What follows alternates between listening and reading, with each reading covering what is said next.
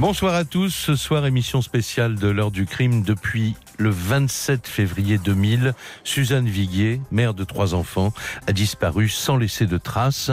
L'enquête policière a très vite désigné son époux comme le suspect numéro un.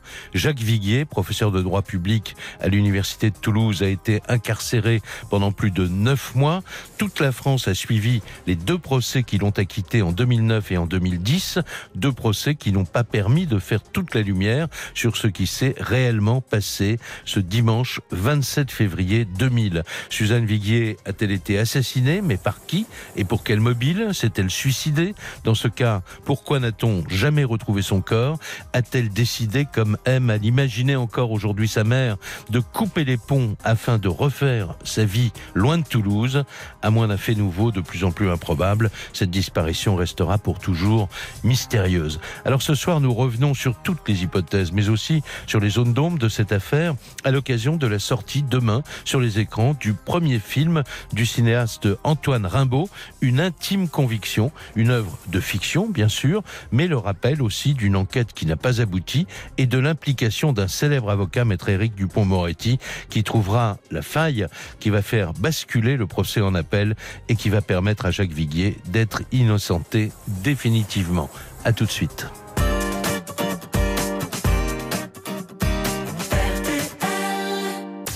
20h, 21h. Jacques Pradel sur RTL. L'heure du crime.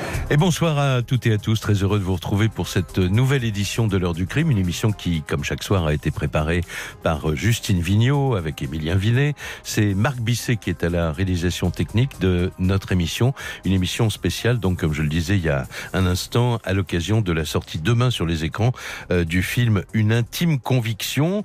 L'auteur Antoine Rimbaud, euh, réalisateur de ce film, est euh, notre invité. Bonsoir. Bonsoir. Merci d'avoir accepté. Je vous demande pas comment ça va parce que en général à 24 heures de la diffusion d'un film, ou à moins que ça d'ailleurs, euh, on, ne, pose pas ce genre de questions à, un cinéaste, euh, mais vous aurez l'occasion de vous exprimer longuement tout à l'heure.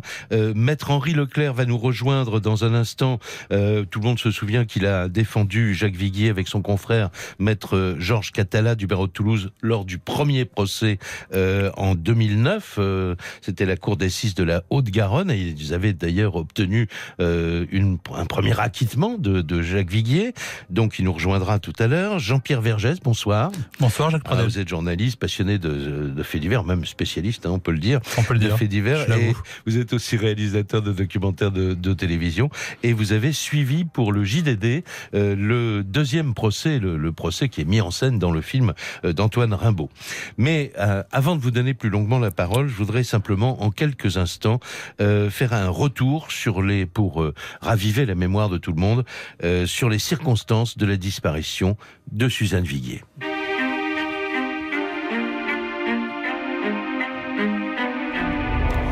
Jusqu'au mois de février 2000, Jacques et Suzanne Viguier forment apparemment un couple sans histoire. Ils ont trois enfants, Clémence, une fillette de 10 ans à l'époque, Nicolas et Guillaume, des jumeaux qui ont 7 ans.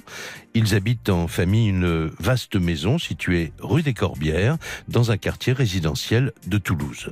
Jacques Viguier, pour sa part, est un professeur de droit renommé à l'université. Il a été à 32 ans le plus jeune agrégé de France. Sa femme, Suzanne, 38 ans, que tout le monde appelle Suzy, est euh, professeure de danse et elle règle, entre autres, les chorégraphies d'un cabaret transformiste de la ville. En fait, derrière les apparences, ce couple traverse une grave crise conjugale. Depuis plusieurs années, Jacques et Suzanne sont au bord de la rupture. Suzanne a découvert que son mari la trompe avec certaines de ses étudiantes. Depuis ce jour, elle a décidé de faire chambre à part et elle dort seule à l'étage de la maison sur un canapé lit. Mais elle refuse dans un premier temps de divorcer pour préserver tout simplement les enfants. Et cette situation va durer jusqu'en juillet 1998. C'est à cette époque qu'elle fait connaissance d'Olivier Durandet, un représentant de commerce âgé de 32 ans, qui devient euh, aussi son partenaire au tarot. Et En quelques mois, le mari, la femme et l'amant se retrouvent souvent ensemble dans la même maison. Il arrive même que le couple confie à Olivier la garde des enfants. À la fin du mois de février 2000, la situation évolue. Suzanne Viguier prend la décision euh, de divorcer. Elle va disparaître mystérieusement à la veille de son premier rendez-vous avec son avocat. Samedi 26 février 2000, Suzanne quitte Toulouse avec son amant pour participer à un tournoi de tarot. Tout se passe bien au cours de cette soirée, rien ne laisse présager le drame qui va survenir quelques heures plus tard. Olivier raccompagne Suzanne chez elle dans la nuit du samedi au dimanche vers 4h30 du matin. Et avant de rentrer dans la maison, dira-t-il, Suzanne lui donne rendez-vous dimanche après-midi vers 14h. Jacques Viguier, lui, dira plus tard aux enquêteurs qu'il a entendu dans la nuit les pas de son épouse lorsqu'elle est montée dans sa chambre. À 8h30, il se lève et il croit apercevoir la silhouette de sa femme endormie par la porte entrebâillée vers 10 heures, le père de Jacques Viguier vient chercher les enfants qui vont passer le dimanche chez leurs grands-parents. À partir de là, Jacques et Suzanne sont seuls dans la maison. Jacques Viguier part vers 10h45 pour faire un jogging. De retour vers 11h30, il se prépare pour aller rejoindre ses enfants chez ses parents, où il arrive à 12h30. Après le repas, il appelle sa femme au téléphone, mais elle ne répond pas et lorsqu'il rentre chez lui en début de soirée, il constate que sa femme n'est plus là. Le canapé lit est replié, mais il ne s'inquiète pas outre mesure compte tenu des habitudes de leur couple où chacun mène désormais sa vie comme il l'entend. Lundi matin, Dès 9h, Olivier Durandet se rend au domicile des Viguiers. Il est inquiet, dit-il, car Suzanne n'est pas venue au rendez-vous qu'ils avaient fixé la veille. Il fouille la maison en compagnie de Jacques. Les deux hommes découvrent les lunettes de Suzanne dans la salle de bain. Olivier sait qu'elle ne se déplace jamais sans elle. Il propose au mari de prévenir la police, mais Jacques Viguier, lui, ne s'inquiète pas. Il refuse. Il pense tout simplement qu'elle ne va pas tarder à revenir. Et ce n'est que trois jours plus tard que le professeur de droit se rendra à la police pour signaler la disparition de sa femme. Les policiers apprennent rapidement que Suzanne s'apprêtait à monter un dossier de divorce. Ils apprennent également par l'amant que Jacques s'y opposait à ce divorce et que cela avait déjà déclenché chez eux une violente dispute. Aucun témoin n'a vu Jacques faire son jogging. D'ailleurs, il n'était pas connu comme un adepte de ce sport. Il devient donc le suspect numéro un. Douze jours plus tard, la brigade criminelle perquisitionne la maison et découvre dans un placard le sac de Suzanne qui contient entre autres son trousseau de clés. Or, Jacques Viguier a déclaré euh, qu'il avait trouvé la porte fermée à double tour lorsqu'il était rentré chez lui le dimanche soir de la disparition. Les enquêteurs vont découvrir également des micro-traces de sang appartenant aux deux époux, un peu partout dans la maison ainsi que dans la voiture. Explication du mari, sa femme s'est blessée en jardinant et lui-même souffre d'une rhinite chronique qui provoque des saignements de nez assez fréquents. Mais le matelas du canapé clic-clac de Suzanne a également disparu.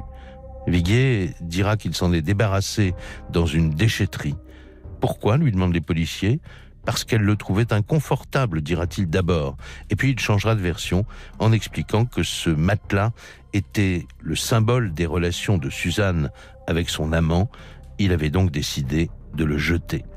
Lorsque les policiers tenteront de récupérer ce matelas, ils ne pourront que constater qu'il a été brûlé dans l'incendie accidentel de la déchetterie.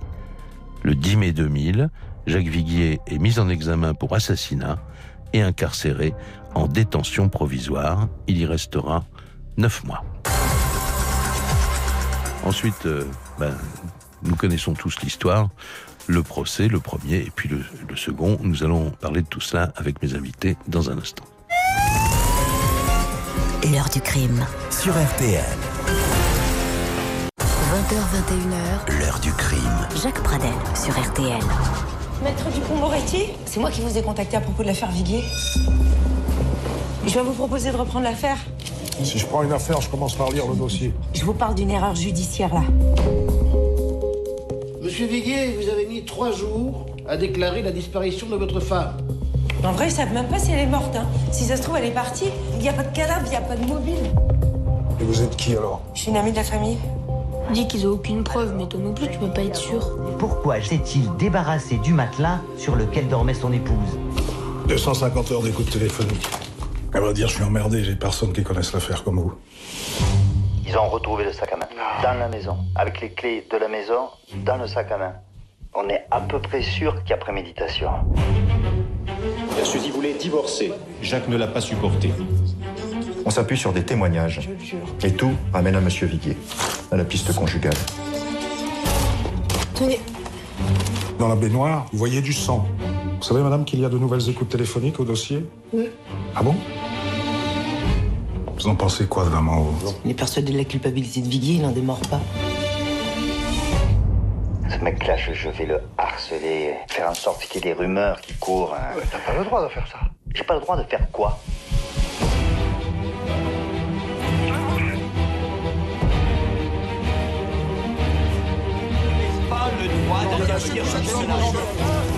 Alors, Vous m'avez menti, je peux plus vous faire confiance. si je vous l'avais dit, vous m'auriez pas confié les écoutes.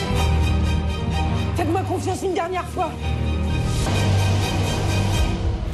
Marina Foïs, que vous avez certainement reconnu euh, au, passage, Olivier Gourmet qui interprète euh, le rôle d'Éric Dupont-Moretti est, une pléiade de- d'acteurs tous euh, excellents. C'est la bande-annonce du film Une intime conviction, donc qui sort demain en salle que vous pourrez voir si vous intéressez et si vous êtes comme nous d'ailleurs passionné par cette affaire Viguier.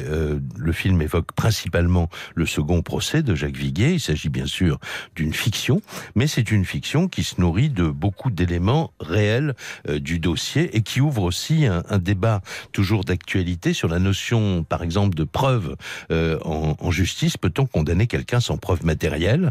Olivier Gourmet donc interprète le rôle d'Éric euh, Dupont-Moretti et euh, Marina Foïs, elle, elle incarne le personnage d'une femme membre du jury du premier procès, mais qui est restée persuadée de l'innocence de Jacques Viguier et qui voudrait bien que le deuxième procès débouche sur la même décision. Elle en a l'intime conviction de cette innocence, une intime conviction qui tourne peu à peu à l'obsession. Je ne vous en dis évidemment euh, pas plus. Ça vous va, euh, Antoine Rimbaud comme, C'est à peu euh, près vous ça. C'est à peu près ça. Voilà. Alors bon, ici c'est pas une émission de, de, de cinéma. Je- moi j'ai vu le film, j'ai beaucoup apprécié. On laisse évidemment ceux qui nous écoutent ce soir et qui vont certainement voir votre film se faire leur propre opinion. Qu'est-ce qui a déclenché en vous le, le désir de faire c'est votre premier film C'est mon premier film. et pourquoi votre premier film sur cette affaire Parce que j'ai découvert par hasard, au premier procès de Jacques Viguier en avril 2009, la cour d'assises et la justice de mon pays. Mhm. Et je suis tombé de mon banc avec ce sentiment que la justice marchait sur la tête, qu'on avait amené devant la cour d'assises, sans preuve et sans cadavre, un homme pour le juger pour meurtre. Mhm. C'est une affaire qui est significative d'un certain nombre de dysfonctionnements de notre justice, et c'est une affaire pleine de doutes. Voilà. Mhm. Et ce qui m'intéresse, évidemment, c'est le fait divers, mais c'est surtout de se questionner et de s'interroger. Alors moi, le premier hein, dans ce travail, et puis les spectateurs, que ça intéresse. Qu'est-ce que c'est que la justice Qu'est-ce que c'est que la cour d'assises Essayer de rendre justice à la complexité de la cour d'assises. Qu'est-ce que c'est que l'intime conviction qu'on demande aux jurés Qu'est-ce que c'est que la vérité judiciaire Et qu'est-ce que c'est que le travail de la défense Voilà. Euh, le deuxième procès de Jacques Viguier a connu des rebondissements assez inédits dans les annales de la justice française. Ouais. J'ai imaginé ce personnage de fiction, qui donc est interprété par Marina Foïs, pour réinterroger l'affaire. Mais c'est plus que nourri par le dossier, c'est qu'on n'a rien osé changer de, de l'affaire elle-même. Mhm. Nous n'avons rien osé inventer l'affaire, donc tout ce que vous voyez aux audiences a été écrit à partir des, des notes recoupées des journalistes présents. Voilà, on a, on a fait évidemment des points de focalisation, parce que c'est un film qui dure 1h45, euh, et, et pas trois semaines de procès, mais on n'a rien changé de l'affaire. Ouais. Alors, le, le- au premier procès, euh, les, les avocats de, de Jacques Viguier euh, étaient euh, donc euh, maître Georges Catala et son confrère, euh, maître euh, Henri Leclerc. Bonsoir, Bonsoir. maître Leclerc, puisque on vous attendait, vous étiez dans les embouteillages. donc vous avez, vous étiez, c'était le team, j'allais dire, l'équipe le, de d'avocats qui a défendu avec, avec, succès, avec succès donc bah, un acquittement, oui. Oui, voilà. Et puis le deuxième procès, c'était maître Éric Dupont-Moretti et maître Jacques Lévy du bain de Toulouse d'ailleurs. mais c'est vrai que le film met en scène principalement euh, Éric Dupont-Moretti, peut-être à cause de ce, ce, ce, ce personnage cet énorme fracas qu'a provoqué euh, un événement de d'audience. Voilà. Alors on va, on va parler tout à l'heure avec vous, maître Leclerc, de euh, ce premier procès, parce que si j'ose dire, vous avez tous essuyé les plâtres. Vous étiez persuadé, évidemment, de l'innocence de votre client. Oui, enfin, j'étais d'abord persuadé qu'il n'y avait pas de preuves. Et, c'est toujours le premier problème. Et ensuite, c'est vrai qu'à force d'étudier le dossier, de voir un certain nombre de choses, j'étais persuadé de son innocence. Mais le, le problème essentiel, c'est qu'il n'y avait pas de preuves. Ouais. Alors, on va parler de ce, tout de suite de ce coup de théâtre du deuxième procès. Euh, on va entendre Maître euh, Dupont-Moretti parce que justement, il fait référence au premier procès et, et à vous, euh, euh Maître Henri Leclerc. On va écouter.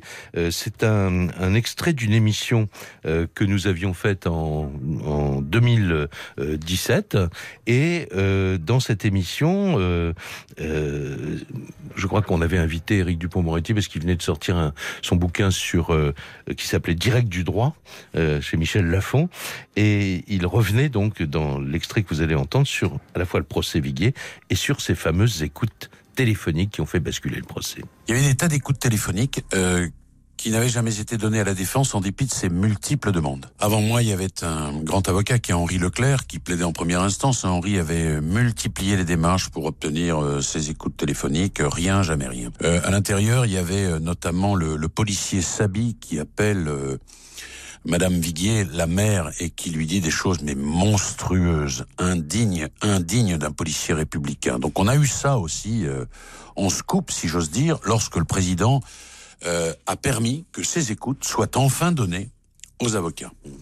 Et puis il y avait autre chose aussi, il y avait euh, une visite qui avait été cachée euh, par euh, Durandet et sa belle-sœur, et c'était une visite importante parce qu'elle permettait d'expliquer un certain nombre de choses, et notamment relativement à la découverte d'un sac. Mmh. Et donc, dans ces écoutes téléphoniques, il y a une babysitter qui n'avait jamais parlé de sa visite dans la maison C'est ça. pour la découverte du fameux sac avec Durandet qui était l'amant officiel, si j'ose dire. De l'épouse de Viguier, oui. Voilà, et ça, ça a fait basculer évidemment, puisque c'était. Euh, ah oui, ce qui s'est retrouvé en garde à vue le soir même, euh, Durandé, parce qu'il avait euh, délibérément menti, et puis surtout, il lui avait demandé à elle de mentir. Ce qu'elle a reconnu à la barre, et immédiatement après avoir quitté la barre, elle est allée en garde à vue pour raconter tout ça à la police, et lui a été placé en garde à vue dans la foulée. Alors, maître Henri Leclerc, justement, euh, donc euh, euh, Éric Dupont-Moretti faisait allusion à, ce premier procès. Je voudrais qu'on en parle un peu avec vous. mais d'abord, commençons par ces, fameuses écoutes télémétriques. Vous, vous, vous en connaissiez l'existence, mais vous n'avez pas ah, obtenu. Non de... On en connaissait l'existence. Oui. Vous en connaissiez le contenu il y, avait, un tri qui avait été fait. Et on en connaissait l'existence, et nous savions qu'il ne pouvait pas, n'y pas y en avoir d'autres. Et là, on nous a menti. Et même la, euh, la chambre de l'instruction a refusé. Et vraiment, on s'est beaucoup battu. Et, au, nom de quoi, euh, bah, Je ne sais pas pourquoi. Et le, problème, c'est que dans le deuxième procès, le président a pris sur lui de donner ses écoutes à Éric Dupond-Moretti, qu'il les réclamait comme nous les avions réclamés.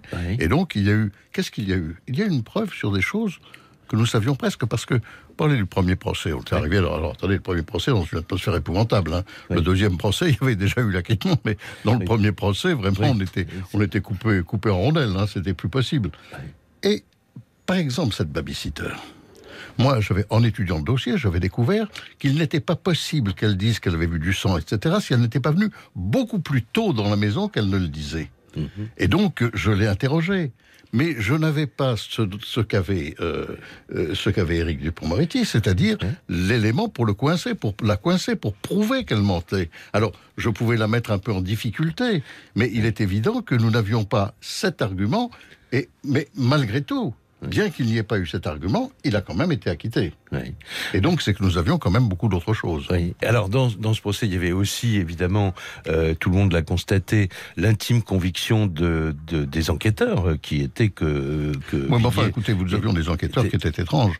Tout à l'heure, Eric parlait de, de, ce commissaire Sabi. Oui. Alors, ce commissaire Sabi, il est venu à l'audience. Qu'on va entendre tout à l'heure, d'ailleurs. Ah ben, il, a fait, il a fait un discours, alors une, une heure de charge, un réquisitoire absolument terrible. Et puis à la fin, il a dit Mais moi, de toute façon, j'ai un autre élément. Je suis totalement convaincu que Viguier est coupable. Pourquoi? Parce que euh, quand on a eu fini tout ça, je l'ai entendu, moi, en tête à tête, mano à mano, disait même. J'ai entendu en tête à tête. Et j'ai compris que c'était entre nous. Et là, j'ai vu dans ses yeux qu'il voulait avouer.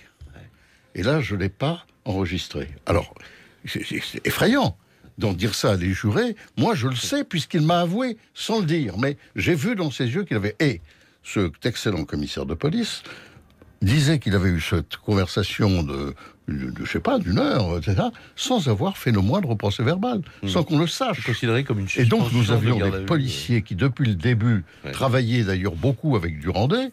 Et qui étaient convaincus qu'ils allaient découvrir l'affaire du siècle, c'est-à-dire le professeur de droit qui tue sa femme.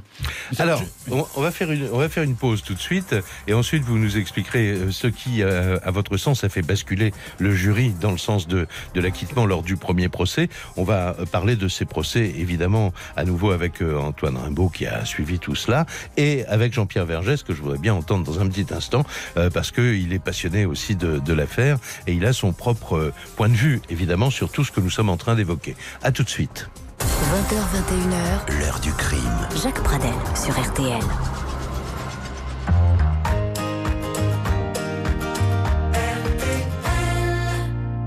Bonjour, c'est Jean-Alphonse Richard. Confidentiel sur RTL. Là où il y a de la lumière, il y a toujours de l'ombre. Elton John, Gérard Depardieu, Les Sœurs de Neuve, mais aussi Amy Winehouse ou La Calas, La gloire et ses fêlures. Chaque samedi, en toute confidence, je vous raconte ces extraordinaires trajectoires où le succès cache souvent des pièges, des doutes ou des secrets d'enfance. Les célébrités et l'envers du décor, c'est ensemble et c'est confidentiel sur RTL.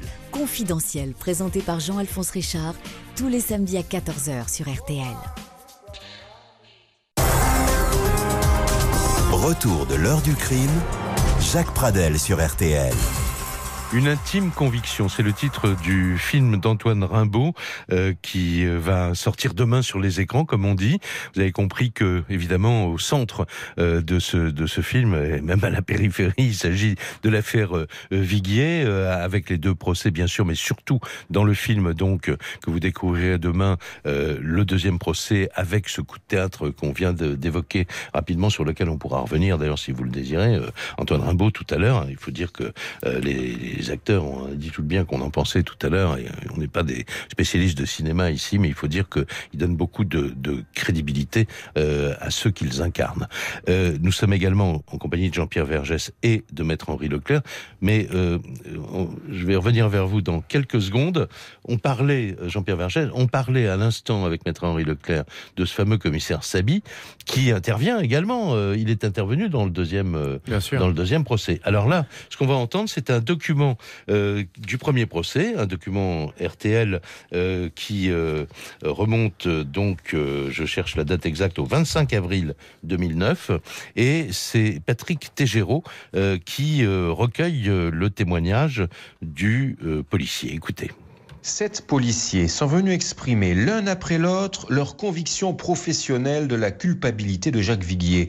Le commandant Robert Sabi de la police judiciaire avait dirigé l'enquête à l'époque. Sa femme, euh, il la tue, mais accidentellement. Et je pense qu'il fait ce qu'il a à faire. Il nettoie les draps, il enlève le matelas, il nettoie son merement à la housse alors qu'il aurait dû l'enlever aussi. Je ne crois pas que ça soit de la perversion de sa part. C'est simplement parce qu'il est dépassé, puis il a ses trois gamins, puis il sait bien que tout le monde va poser des questions. C'est pour ça que j'ai dit que c'était une histoire simple. Et elle aurait pu être très simple. Encore aurait-il fallu qu'il avoue. Et selon Robert Sabi, en 2000, en fin de garde à vue, face à face, il a bien failli le faire craquer. Alors avec les mêmes arguments, le fait que les enfants devaient connaître la sépulture de leur mère pour pouvoir y mettre des fleurs, Robert Sabi a tenté encore une fois de faire craquer Jacques Viguier à la barre jeudi après-midi. Il s'est totalement maîtrisé, Monsieur Viguier, parce qu'il savait que ça pouvait repartir, parce que le même argumentaire pouvait produire les mêmes effets. Il n'y avait pas les conditions hein, de l'intimité, mais il savait très bien ce que je voulais, simplement, c'est donner une réponse à cette famille. Robert Sabi a assisté à la suite des débats. Il convient que les certitudes policières ne seront pas suffisantes aux yeux des jurés. C'est 50-50, confie-t-il. Alors, Jean-Pierre Vergès, prenez le temps maintenant de nous dire exactement ce qu'évoque d'abord euh, ce qu'on vient d'entendre, et puis euh, d'une manière générale cette affaire Viguier.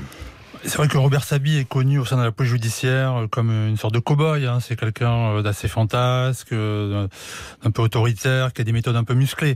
Après, parler comme ça en tête à tête avec un avec un suspect, euh, ça se fait, ça s'est fait beaucoup, ça fait partie des procédures, on peut le regretter, ça peut paraître choquant. Euh, heureusement aujourd'hui les avocats sont là, euh, sont beaucoup plus présents qu'autrefois euh, lors des gardes à vue.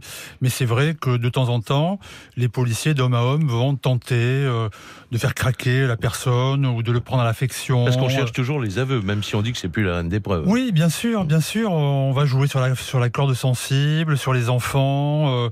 voilà voilà, euh, on, met sur la table ce qu'on a et ensuite, bon ben, on essaye, on essaye une autre, euh, une autre façon de, faire craquer la personne. Bon ben, c'est, c'est des méthodes peut-être un peu, un peu anciennes, mais ça, ça existe. Oui. Euh, vous aviez assisté au premier procès? Moi, j'avais assisté au second. Au second, en fait, au second procès, donc à Albi, oui. Et, et, vous, Antoine Rimbaud, vous étiez au premier J'étais aux deux procès. Aux deux procès le, mmh. le, commissaire, à défaut d'avoir obtenu les aveux de Jacques Viguier, a effectivement, comme Maître Leclerc l'a raconté, inventé une intention d'avouer. C'est quand même assez exceptionnel et assez rare quand même. Et ça vaut évidemment encore moins que des aveux extorqués euh, pendant la garde à vue. Euh, au deuxième procès, il était bien plus calme. Voilà, la, rumeur voulait qu'il que ait, il ait fait attention à ne, pas partir. Il avait fait un, un, premier témoignage au premier procès qui avait duré, je crois, trois heures, mhm. qui était très très agité. Euh, il expliquait qu'il voulait plutôt que de raconter son enquête, faire ressentir l'ambiance. Il disait une enquête, c'est de l'ambiance. Voilà. Et l'ambiance, c'était sa conviction policière. On le sait bien, les, les erreurs judiciaires s'ancrent toujours d'abord dans la conviction policière. D'un mot, lors de ce premier procès, vous étiez donc euh, spectateur. Oui. Euh... Au deuxième aussi, oui. Oui, non, bien sûr, mais je repense, parce que comme le faisait remarquer Maître Henri Leclerc tout à l'heure, c'est le procès de tous les dangers, puisqu'il n'y a pas eu d'acquittement encore. Qu'est-ce que vous, vous aviez une, une, intime conviction pour le coup, puisque c'est le titre de votre film bah Moi, mon intime conviction du premier procès, c'est que l'enquête a été faite à charge et qu'ils n'ont cherché qu'une seule chose, pas à retrouver Suzanne Viguier, mais à prouver la culpabilité de Jacques Viguier. La, la, en gros, c'est ça. Hein, la, le procès, c'est la mise en scène de la vérité du dossier, hein, la vérité policière, la conviction policière. Mmh. Et là, c'était celle de la culpabilité de Jacques Viguier. Mmh. Seulement, la différence entre la justice et l'enquête de police, c'est le doute. Et là, il n'y avait pas de preuve. Voilà. Alors, quand on est euh, dans la position de, des défenseurs, euh, comme vous l'étiez, Maître Henri Leclerc, avec votre confrère euh, Maître Catala, comment vous avez vu évoluer ce procès? Et est-ce qu'à un moment, vous êtes dit, euh, on a gagné, enfin, je ne sais ah. pas comment. Non, mais je sais pas. un avocat, vous savez, je, oui, dis jamais, jamais ça. Oui, mais dans la tête. Ça. Hein. Enfin, ça dépend des avocats, mais enfin, moi personnellement, jusqu'au moment où on répond non aux questions, euh, je, je reste toujours euh, tendu. Oui. Euh, oui, mais dans, dans, ce premier procès, nous avons eu beaucoup de choses, hein, mais surtout ce qui est, qui est apparu, je pense, va faire parité. Et le commissaire Savine nous a aidés en définitive, parce que il a été tellement partial et puis dans cette espèce de, de de mascarade de ce mano à mano, que ça nous a permis, moi j'ai même déposé des conclusions, ça nous a permis d'avoir quelque chose un peu tardif le soir, mais très dur. Et donc, on a déconsidéré un peu la police qui, depuis le début, travailler en liaison avec Durandais, n'est-ce pas et ne, et ne se préoccupait pas de rechercher Suzanne Guillet. Quand on pense que dans cette affaire, on avait retrouvé le portefeuille, par exemple, mm -hmm. je me rappelle des choses comme ça, j'ai pas oui. vu ma leçon. Oui, hein. on avait retrouvé dingue. le portefeuille oui. et qu'on a réussi à perdre le portefeuille de Suzanne Viguier qui était dans la rue, il ne même pas savoir. Il avait été rapporté par quelqu'un qui l'avait trouvé par hasard. non, mais voilà, et on avait retrouvé le portefeuille parce qu'il y avait une carte de réduction sur un, grand magasin et qu'on avait envoyé ça. Apparemment, ben, on a regardé le portefeuille, oui, oui, et ben, eh ben, il était perdu. Bon, et... pas que ça. Ouais. Il y avait quand même, si vous voulez, il y avait les charges. Les charges qui étaient des charges interprétatives, qui étaient des charges d'abord la disparition. Le fait qu'elle soit plus là, ça posait un problème. Ensuite, euh, bon, l'histoire du jogging était ridicule. Oui, il avait fait ce jogging le matin. Et alors, il avait, n'est-ce pas, je le dis parce que je l'ai connu en prison, n'est-ce pas, pendant neuf mois. C'est moi qui ai obtenu la chambre d'instruction qui sorte, heureusement encore. Hein, il n'a fait que neuf mois. Et Et, et il disait, mais on disait, c'est pas possible. Les gendarmes disaient, vous pouvez pas avoir fait un. Les, les policiers disaient, ah, bah, en une heure. C'est Le vous- parcours Vous, n'aurez jamais pu. vous n'avez pas la force physique pour faire le parcours que vous avez dit. Alors Jacques Villiers était très tendu. Il disait, si je l'ai fait, il s'entraînait, et donc il a réussi à le faire en une demi-heure. Du coup, on lui disait, bon, si vous l'avez fait en une demi-heure, c'est pas une heure, etc. Bon, c'était effrayant. Et alors, surtout. Ce qu'il y avait d'effrayant, c'était que cette accumulation de charges, de petites charges, de petits trucs. Alors, il y avait, nous le savons, euh, il y avait des petites gouttes de sang dans la maison, mais très faibles. Il y avait Millimètres. le fameux clic-clac qu'il avait jeté, ça posait quand même un Matelas, problème. Il y avait, bon, il y avait un certain nombre de choses. Mais Georges Catala a plaidé, ce qui était formidable parce qu'il a plaidé avec sa, sa chaleur méridionale, il parlait la langue des jurés, si vous voulez, donc euh, il a plaidé assez. Moi, j'ai plaidé ce qui me paraissait être évident, c'est-à-dire en détruisant les charges, une à une, celles qu'ils avaient conservées. Bon, alors, me rappelle des... des- des- des- qu'est-ce- bon, Qu'est-ce que j'ai détruit? Alors, le, le- le clic- pas- je vous donne simplement l'exemple. Le clic-clac. Moi, j'avais un argument qu'il était. Il a fait coucher sa mère pendant plusieurs jours. après, j'ai dit, vous voulez qu'il fasse coucher sa mère dans le sang Après avoir tué. Bon, c'est pas possible, premier point. Alors bien sûr, il y avait des enfants qui le soutenaient, ça c'était un argument émotionnel, mais qui était quand même assez important. Alors, et puis il y avait des taches de sang. Alors, je le raconte parce que le tache de sang, j'ai fait quelque chose que je n'avais jamais fait dans ma vie et qui est assez, à, à- à- à- à- bon, un coup d'audience, mais qui n'était pas. Bon, euh, je- je- le matin, je me rase et en me rasant, je me coupe. Bon, je- Involontairement. Maintenant, d'ailleurs, depuis, je me rase avec un rasoir électrique parce que c'est quand même pas prudent à mon âge. Donc, je me coupe, j'ai quelques gouttes de sang, pas beaucoup, je, je les tamponne avec un Kleenex, je replie le Kleenex, ça va, je recommence, je replie le Kleenex dans l'autre sens, et mon, le Kleenex est constellé de taches de sang. Je le jette dans la boîte, et puis je, je dis non, je le mets dans ma poche, et quand je plaide, je sors le Kleenex en disant voilà ce qui m'est arrivé. Vous n'allez pas dire qu'il y a eu un crime dans ma chambre d'hôtel. Il y a des taches de sang dans les maisons. Bon. Et, et finalement, nous sommes arrivés à cette évidence qu'il n'y avait pas de preuves. Il n'y avait pas de preuves. Et ça, ça suffit, c'est essentiel, c'est fondamental. Il y avait aussi un certain nombre d'éléments qui plaidaient en faveur du fait que euh, Jacques Viguier ne pouvait pas avoir tué sa femme, des arguments divers, psychologiques, ça, j'en- j'entre pas dans le détail, évidemment. avait plus de mobile Mais non plus. Il n'y avait surtout pas de preuve de sa culpabilité, même pas de preuve matérielle, il n'y avait rien qui prouvait vraiment sa culpabilité. Et moi, je pensais qu'il ne pouvait être qu'acquitté, mais vous savez, avec une cour d'assises, on est toujours un peu inquiet. Alors, Eric a été formidable à la deuxième audience, mais allez, je me permets de dire qu'il avait un petit Bien avantage, sûr. c'est qu'il y avait eu déjà un acquittement. Ceci étant, il a été servi et par les éléments et par son talent prodigieux dans la façon dont il a exploité l'histoire du Rendez. Ben, on va revenir à cette, euh, ce, ce coup de théâtre euh, dans un petit instant. Une pause tout de suite. On se retrouve avec mes invités. 20h, 21h, L'heure du crime. Jacques Pradel sur RTL. Retour de l'heure du crime.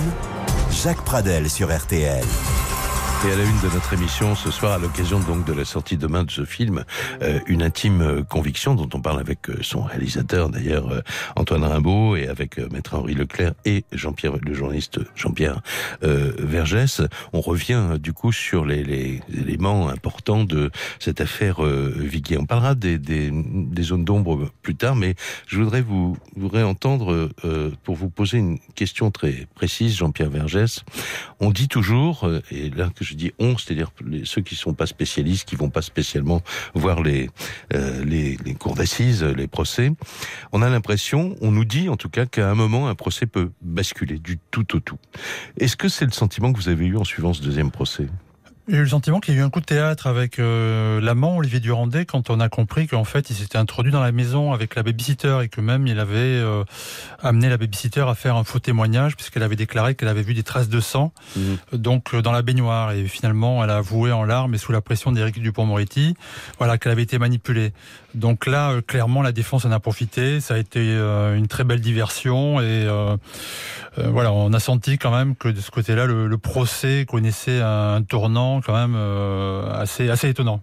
Oui, mais ça veut dire simplement que elle est allée plus loin. Enfin, en tout cas, dans le film, on comprend que il lui a dit de ne pas en parler aux enquêteurs pour ne pas les égarer, pour ne pas égarer l'enquête, c'est ça a dit exactement Ouais. qu'il s'inquiétait qu'on lui reproche d'être peut-être revenu déposer les choses dans la maison. Et aussitôt Ah oui, qu'elle a, dit ça, elle s'est reprise en non, enfin, il n'a pas vraiment dit ça. En tout cas, pendant dix ans, il lui rappelait qu'il fallait pas le dire et qu'il valait mieux garder ça pour eux. Alors, vous, maintenant, parce que je vous ai, vous avez- on vous a pas beaucoup entendu, mais vous avez, euh, dans ce deuxième procès que vous mettez euh, quasiment en scène Mhm. euh, dans, dans, dans le film, quels ont été les, les, les moments où vous avez aussi senti, c'est ça la bascule du procès, selon Ah vient bah, de parler c'est certain, Jean-Pierre C'est-à-dire c'est- que oui. pendant, pendant dix ans, Jusque-là, on savait publique-. L'opinion publique, et je, je crois qu'on peut le dire quand même, hein, la, la presse racontait l'histoire du mari qui avait tué sa femme. On peut, on peut quand même le dire. On est pendant dix ans, puis tout d'un coup, il y a quelqu'un qui dit Ah oui, c'est vrai, j'ai menti. L'amant est venu avec moi dans la maison. On a retrouvé un sac dans cette maison, un sac duquel il manque le portefeuille de Suzy dont on parlait succinctement, mais qui a été retrouvé dans une rue de Toulouse dix jours après sa disparition et qui n'a pas été perdu, qui a été détruit par les objets trouvés, faute d'avoir une juge d'instruction qui le met sous scellé. Elle a toujours dit à la- aux requêtes d'Henri Leclerc et Georges Catala, je crois qu'il y en a eu 34 sur le portefeuille, parce que j'ai étudié ça de près, euh, que, que le portefeuille, euh, ça ne les regardait pas, il était pièce à conviction, mais elle l'avait jamais mis sous scellé, et il a été détruit par les objets trouvés. Dans ce sac, il manquait euh, un chéquier, le prix qu'elle avait gagné au tarot, un certain nombre de choses. Ce sac a été retrouvé au fond d'une Par armoire. contre, il y avait les clés. Alors les pardon clés. Par contre, il y avait les clés dans le Il y avait sac. les clés. Les clés, on a fait, on a fait tout un truc avec les clés C'est où pas tout neutre, d'un les coup, clés. tout le monde a parlé d'un 5 jeux de clés. Et puis au premier procès, le propriétaire de la maison est venu en disant ah non. Il y en avait 6. Oui, non, mais il y en avait 6. Oui, mais c'est-à-dire que Jacques Viguier avait dit qu'il était rentré, que la maison était fermée à clé. Donc Oui. euh, voilà, on retrouve les clés euh, de Suzanne dans son sac. Oui, mais il ça manquait un jeu de. Ça Il pose manquait un jeu de. Oui. Ça, ça- ça- ça- ça ne prouve pas grand-chose. Maître Leclerc, Ah bah non, je veux dire, ces clés, effectivement, ont été un, un élément fondamental de l'accusation. Et on n'a pas cessé de montrer qu'effectivement, c'était pas aussi simple. Il y avait quelqu'un qui avait donné une clé. Vous voyez, je ne me rappelle plus du détail, mais enfin, on se montrait que cet argument était absurde. Enfin, il n'a pas résisté au premier procès, il n'a pas résisté au second. Ce qui, ce qui est certain, c'est qu'au moment où cette babysitter assume avoir menti et qu'elle raconte qu'Olivier Durandet, la veille encore, l'avait au téléphone, elle dit tout ça à la barre, en lui disant tu tiens bon cocotte, c'était ses mots, Euh, attention à Dupont-Moretti, il faut pas le dire. À partir de ce moment-là, tous les regards, soudain, ceux qui ont trouvé Jacques Viguier suspect depuis dix ans, tous les regards se tournent vers Olivier Durandet et tout le monde bug. Voilà, ça c'est moi ce que j'ai ressenti à l'audience au deuxième procès. Évidemment que c'est une bascule majeure. Voilà. Oui, ceci dit, Olivier Durandé, n'a- bon, il a, il a fait quelques heures de garde à vue. Je crois qu'il a eu un rappel à la loi. euh, Oui, donc voilà, il n'a pas été poursuivi pour ça. Non. Et Maître Dupont-Moretti n'est pas allé jusqu'à dire que c'était lui qui avait pu tuer. Bien tuer- sûr que non, Voilà, bien sûr que Suzanne. En tous les cas, ça a été pour la défense euh, du pain béni, pour faire diversion et pour discréditer euh, l'amant qui, je crois, a cherché à savoir, euh, peut-être de façon euh, inappropriée, euh, ce qu'était devenu Suzanne. Et euh, Mhm. voilà, mais c'est vrai que ça a été, ça a été du pain béni pour la défense. Ouais. Mais alors, bon, c'est un point de vue extérieur que, que, je, que je donne, et puis avec précaution, parce qu'il n'est pas question de refaire, de re-rendre la justice sur cette affaire. La, la justice a tranché deux fois par l'acquittement de Jacques Viguier. On va entendre la voix d'Olivier Durandet, qui est très présent aussi dans, dans, dans votre film. Euh, en tout cas, au moment où il est intervenu, euh, il a quand même été au centre euh, des. Bah, les des fameuses écoutes ont, nourri voilà. le deuxième procès comme, comme rarement, puisqu'elles n'avaient pas été versées, donc elles ont vraiment, vraiment nourri ce deuxième procès. Alors, il est clair quand même que cet homme a euh, beaucoup, a été très proche des services d'enquête pendant pendant pas mal de temps. Moi, j'avais cru comprendre euh, déjà, même en tant que lecteur de romans policiers, que quand il y a une affaire comme celle-là, euh, on s'intéresse vraiment à tout le monde. Je me demande si on s'est intéressé autant aux, aux alibis possibles. Ou euh, j'imagine que, la police a fait son, son travail, mais bon, Euh, on va entendre la voix d'Olivier Durandet. Euh, C'est un document RTL qui remonte au premier procès. Ça va vous rappeler des, des souvenirs, Maître Vergès, Maître Vergès, Maître, Maître Leclerc. Non. C'est l'inconscient qui parle là. Je prends ça comme un compliment. Bon, Alors, c'est un compliment. Le 21 avril 2009, la date de ce, de ce document, c'est le deuxième jour du, du procès. Et Olivier euh, Durandet, donc, qui était l'amant de Suzy, de cette notoriété publique, se présente à, à la barre. Et euh, évidemment, on sait qu'il a été le premier accusateur de Jacques Viguier. Et là, on est neuf ans après. Mais neuf ans après, il est toujours persuadé de la culpabilité euh, de son ex-ami, parce qu'il était aussi ami avec, euh, avec Viguier. Et écoutez-le, là, il s'exprime au micro de Patrick Tégéraud, qui suit le procès pour, euh, pour RTL. Il est celui qui oblige Jacques Viguier à signaler la disparition de Suzy à la police. Et depuis, il l'accuse. Olivier Durandet était l'amant de Suzy Viguier depuis plusieurs mois. Elle a disparu la veille de son rendez-vous avec un avocat en vue de préparer le divorce. Et si elle quittait Jacques Viguier, c'était pour vivre avec lui. Il n'y avait aucune équivoque là-dessus. Oui. Jacques Viguier ne se doutait de rien. Il était sûrement persuadé que j'étais un amoureux transi, mais euh, pour lui, c'est pas possible. Si sa femme le trompe, c'était forcément avec quelqu'un de, plus riche, avec une meilleure situation professionnelle, une plus belle maison, une plus belle voiture. Il a juste oublié une chose, c'est que Suzy euh, cherchait de l'amour tout simplement. Reçu fréquemment dans la famille, il connaissait bien Jacques Viguier. Il propose donc un mobile au meurtre. Le fait de perdre la face, de devoir euh, partager euh, la maison, de perdre euh, peut-être la garde de ses enfants ou de les voir qu'une fois tous les 15 jours, cette forme d'échec, pour lui, c'est impossible. Mais si Jacques Viguier n'avait pas deviné qu'Olivier Durandet était l'amant de sa femme, il savait qu'elle voulait divorcer. Elle lui avait dit un mois plus tôt. Voilà, nous allons faire maintenant une, une pause et on va se retrouver dans quelques instants avec mes invités. 20h, 21h. L'heure du crime. Jacques Pradel sur RTL. Jusqu'à 21h sur RTL. Jacques Pradel. L'heure du crime. Nous sommes en compagnie de maître Henri Leclerc, de Jean-Pierre Vergès, journaliste qui a suivi pour le JDD le deuxième procès, donc Viguier à Albi, et évidemment avec Antoine Rimbaud également, puisque son film, c'est son film qui nous donne d'abord l'occasion de revenir, parce que évidemment ce film, on va beaucoup en parler, et cette affaire revient encore dans l'actualité, mais que les choses soient bien claires, on en parlait hors micro à l'instant avec maître Henri Leclerc, les décisions sont définitives il ne peut plus, euh, on ne peut plus, plus personne ne peut mettre en, non, non. en doute un acquittement, c'est définitif. La, voilà la responsabilité éventuelle de, de quelqu'un comme Jacques Viguier qui a été euh, donc euh, acquitté. Euh, je voudrais que justement, pour la dernière partie de cette émission, on reparle, on parle dans quelques instants de la personnalité de Jacques Viguier, parce qu'on dit souvent que l'attitude de, de, de quelqu'un ou sa, sa personnalité euh, peut jouer pour ou, contre lui. Euh, ça, j'aimerais bien avoir votre votre avis là là-dessus. Et tout de suite, on, va euh, entendre un document RTL qui date du 20 avril 2010, c'est-à-dire c'est le second acquittement de Jacques Viguier. 6 heures et demie de délibération, le verdict. Il est acquitté donc pour la deuxième fois. Et sur RTL, Patrick Tégéraud racontait euh, ce jour-là l'épilogue de ce procès qui, euh, vous allez l'entendre, selon lui, n'a pas pu éclairer tous les mystères de l'affaire. Il est 17h15 quand la Cour entre dans une salle d'audience surchauffée. Solennelle, le président annonce aux questions 1 et 2, la réponse est non. En conséquence, Monsieur Viguier, la cour d'assises vous déclare acquitté.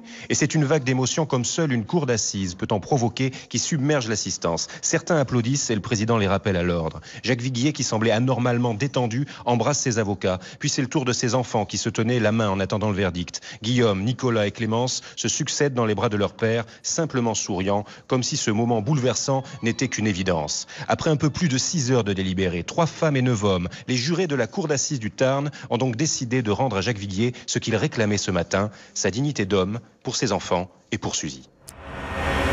Dans quelques instants, on entendra Jacques Viguier qui s'est exprimé peu, mais qui s'est quand même exprimé après cette, cet acquittement. Mais je voudrais d'abord poser simplement une, la, la, question à la fois à Jean-Pierre Vergès et à Antoine Rimbaud. Euh, quelles sont les questions qui sont restées sans réponse pour vous euh, La principale question, c'est euh, qui est devenue Suzanne Viguier A-t-elle été tuée? Est-elle partie?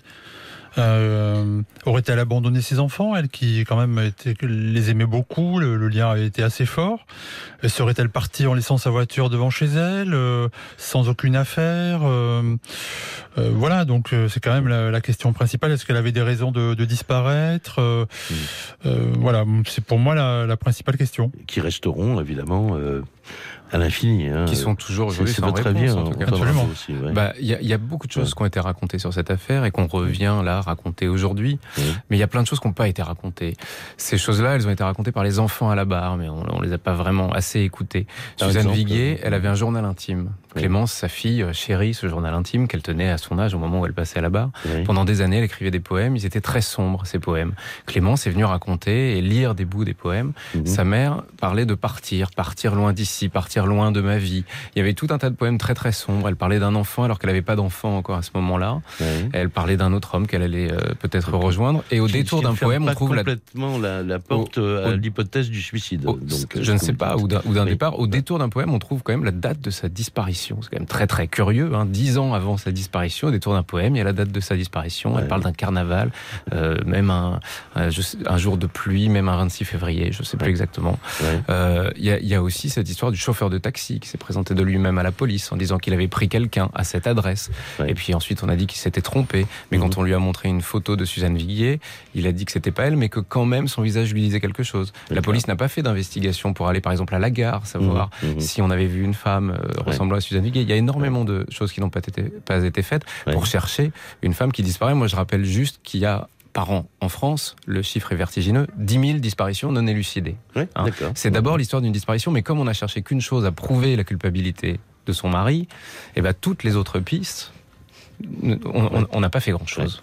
Jean-Pierre Vergès. Je note juste qu'elle disparaît la veille d'aller voir son avocat, où normalement elle devait organiser son divorce. Simple coïncidence, voilà. Bah ça, ça aussi, ça, ça a été un peu réécrit par la suite, mais c'est pas si évident que ça. Elle s'est confiée à des amis au tarot le jour de sa, enfin, le, oui, le jour de sa disparition, et on lui a conseillé un autre avocat qu'elle n'avait donc pas encore appelé. Et d'ailleurs, il y a une, une, anecdote un peu particulière. Alors là, c'est l'hypothèse d'une responsabilité de Durandais, mais elle avait caché à son amant ce rendez-vous avec l'avocat. Il l'a reconnu, ça. Elle avait dit à des amis qu'elle voulait peut-être divorcer, ça y est, mais elle voulait pas qu'il le dise à son amant. Ça, c'était un peu curieux.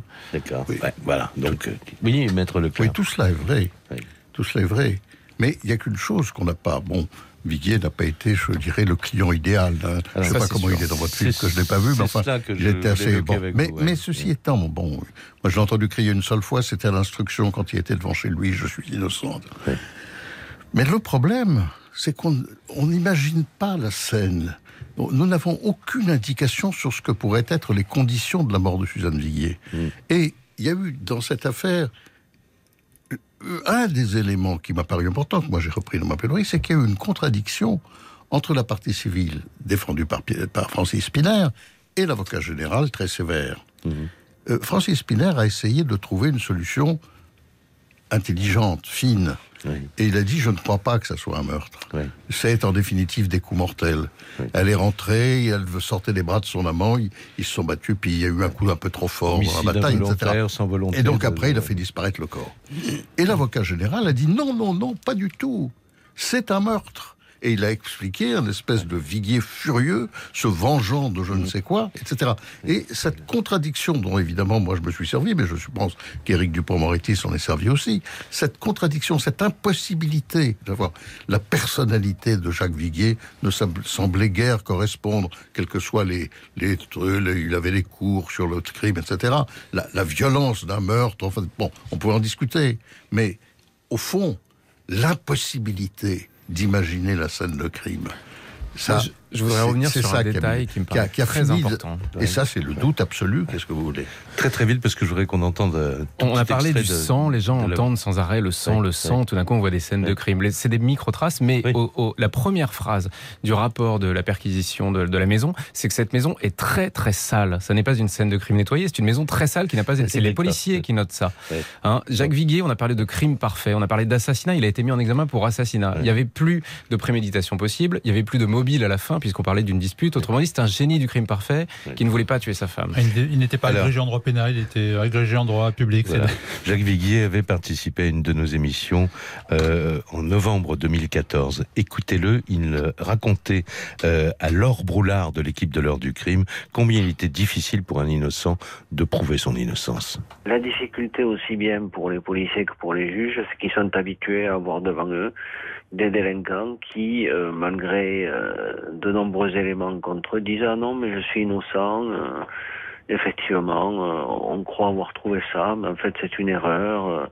donc les magistrats ou les policiers sont habitués à avoir devant eux des coupables qui déclarent qu'ils sont innocents, et donc ça crée une sorte d'habitude. Et quand ils se trouvent face à un véritable innocent, finalement, ils ont du mal à pouvoir l'accepter parce qu'ils sont pris dans cette euh, espèce de routine où les coupables disent qu'ils sont innocents. Donc c'est difficile pour un innocent de euh, mettre en avant cette, euh, cette innocence. Voilà, donc Jacques Viguier, à l'occasion de la publication de son livre euh, La République doit-elle vraiment guillotiner ses juges? Je vous remercie beaucoup les uns et les autres. Maintenant, la séance est levée, l'audience est levée, mais demain ça continue dans les cinémas cette fois-ci avec une intime conviction, le film d'Antoine Rimbaud qui était l'un de nos invités ce soir. Merci à tous. À demain. Merci. Merci. Jacques.